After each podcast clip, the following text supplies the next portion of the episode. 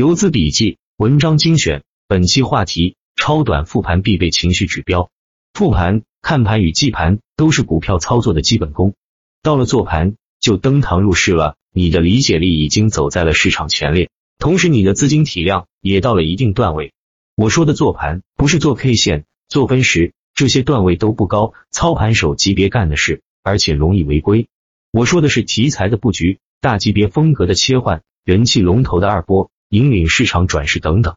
这篇文章虽然基础，但也不是那么容易完全掌握，需要足够多的经验。所以此文相当于是个纲要，后面遇到实际情况，结合盘面来讲解才更容易理解。前面已经这样做了不少了。一复盘，什么是好的复盘？就是基于自己操作模式，对盘面低深刻理解和洞察，为次日操作做好准备。复盘因操作模式不同，侧重点会有不同。在这些不同侧重点背后，有一些共通的基础性工作。先从这些说起。一、指数复盘。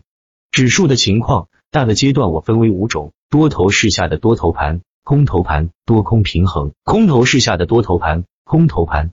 现在的大盘还不是多头市，而是空头市下的多头盘。有些人说做短线可以不看指数，这是绝对不对的。指数影响的是全市场的情绪，情绪背后就是卖盘和抛压。关键点位必须看指数，比如空头市的时候，触底反弹的时候，震荡时中反弹次日反弹来到前高压力位等，还有就是短线情绪刚好退潮的时候，逃线就是逃股吧。另外，指数本身的结构也很重要，哪些板块是权重本身就大的，哪些是近期较活跃，对指数影响大的，它们的走势就是近期指数走势的决定因素。还有就是外盘的影响。关于这些一时半会看不懂或者不理解很正常，还有些人是用波浪或者缠论看指数的，找到适合自己的就好。关键是一定要看，要会看。前面说过了，不看指数就觉得自己可以稳定盈利，那是幻觉。老粉们都知道，我对指数的判断和运用很少出错，准确率肯定在九成以上。二板块复盘，板块复盘不同于短线选手的题材复盘。这波四点二七指数反弹以来，光伏。锂电、氢能车板块就随大盘一起反弹。如果这时还不确定持续性，那五点一一之后就完全可以确认机构已经开始大举干活，要开始布局。如果不进行板块复盘，你是察觉不到，也抓不住这波机会的。等到这周四五大家都发现时，就已经涨了很多了，没有舒服的入场点。这周前半周是中小资金最佳布局时间，而那时候全市场的绝大部分注意力。还放在那几个要退不退的高位基建票上，能否卡住前半周的这个时间点，就是水平的分野。在早期持续性存疑是大资金的入场时间，短线资金也有更多更好的别的选择，再晚就涨起来了。三题材涨停板复盘，这是超短选手，尤其是打板选手和接力选手每天做的最多的事，把涨停板按梯队、按题材梳理出来，找出当日或近期最强主流。很多人每天花一至两小时复盘复到这样就算完事了，但说实话，这些工作也太简单太没含金量了。各个软件都有整理好的现成的，你每天干这点活就想有稳定收益是不可能的事。题材运行阶段、情绪阶段如何判断？题材的风标如何去找？题材内部个股地位如何排序？大题材内部的分支如何去细致梳理？每个梯队的强弱如何看？整体封板力度等属于进阶的内容。四六十复盘指的是同花顺或者通达信按六十件的复盘，包括个股涨跌幅、成交额、大单净额或者滴滴换手、区间涨幅等。很多复盘认真的人会逐一排序翻看每日涨跌幅榜前几屏或者十屏，甚至是涨幅大于百分之三或跌幅大于负百分之三的票都看一遍。然后是主力净额，看最大资金流入和流出的方向；换手看成交活跃度，一般新股和创业板个股在前面，突然异常放大的都要关注，如百分之三十以上有哪些，百分之二十以上哪些等等。区间涨跌幅里，看一段时间最强势和最弱势股，经常能发现潜在二波。对于一些辨识度个股、波段选手和喜欢埋伏的选手，还会点开分时判断主力吃货出货情况。跟随操作，那些选手经常也会有很好的收益。我身边的几个九零后用这种模式，都能做到一年三至六倍的收益。五龙虎榜复盘，很多人问龙虎榜怎么看，我一直没针对这个具体写文章。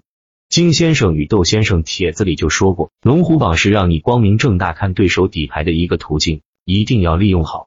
基础的东西非常简单，先自己把上榜规则搞清楚，三个市场有细微区别，都要烂熟。然后就是多看，记住最活跃的至少几十路资金，持续跟踪。具体怎么看？先看总体，比如当日多少票上榜，各个市场各个规则下上榜的有多少，机构上榜的有多少。顶级资金买入卖出多少？看久了就敏感了。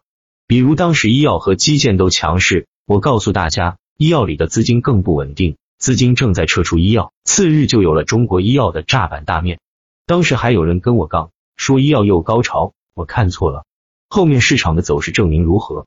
淘线就是淘股，吧个股上看买卖榜成交额占比分布，总占比，买卖前五差额，判断是单利还是市场合力，是否散户榜就一定不好。不一定，我记得我举过翠微股份的例子，二点二三全是散户榜，次日跌停，但还有的全是散户榜，次日照样涨停。例子一下想不起来了，有记得的可以在下面回帖。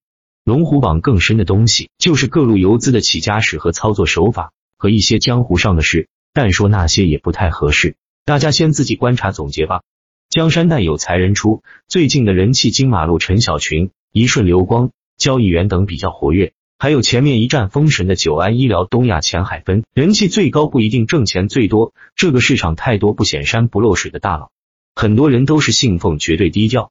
六消息面新闻复盘，也总有人问这个问题：怎么能最快的接受到市场一手信息？这块作为小散没有好的解决办法，就多看财联社、同花顺、东财上的新闻就好了。你做到一定量级，信息自然比别人快，券商也会给你发东西。你有了比较高端的圈子，自然也不一样。所以你们现在就把握自己能把握的，学会看懂资金的反应。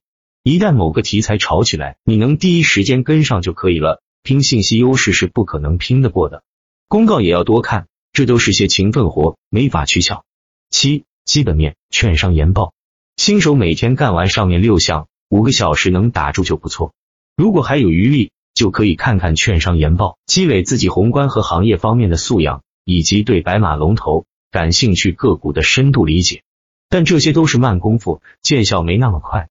一上面这七项就是比较全面的复盘工作，实操中不需要面面俱到，根据自己的模式取舍。当然，如果你足够勤奋，肯定是做的越多，对市场理解和全面把握的越快，悟到时间越短。二短线选手打板或者接力的。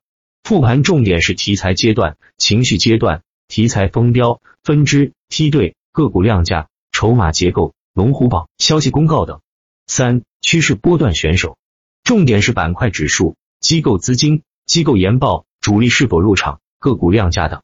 总结一下上面说的这些复盘方法，其他最好的解决方案是直接用打板客网交易系统一点六四版集成在一起的，对新手来说更友好。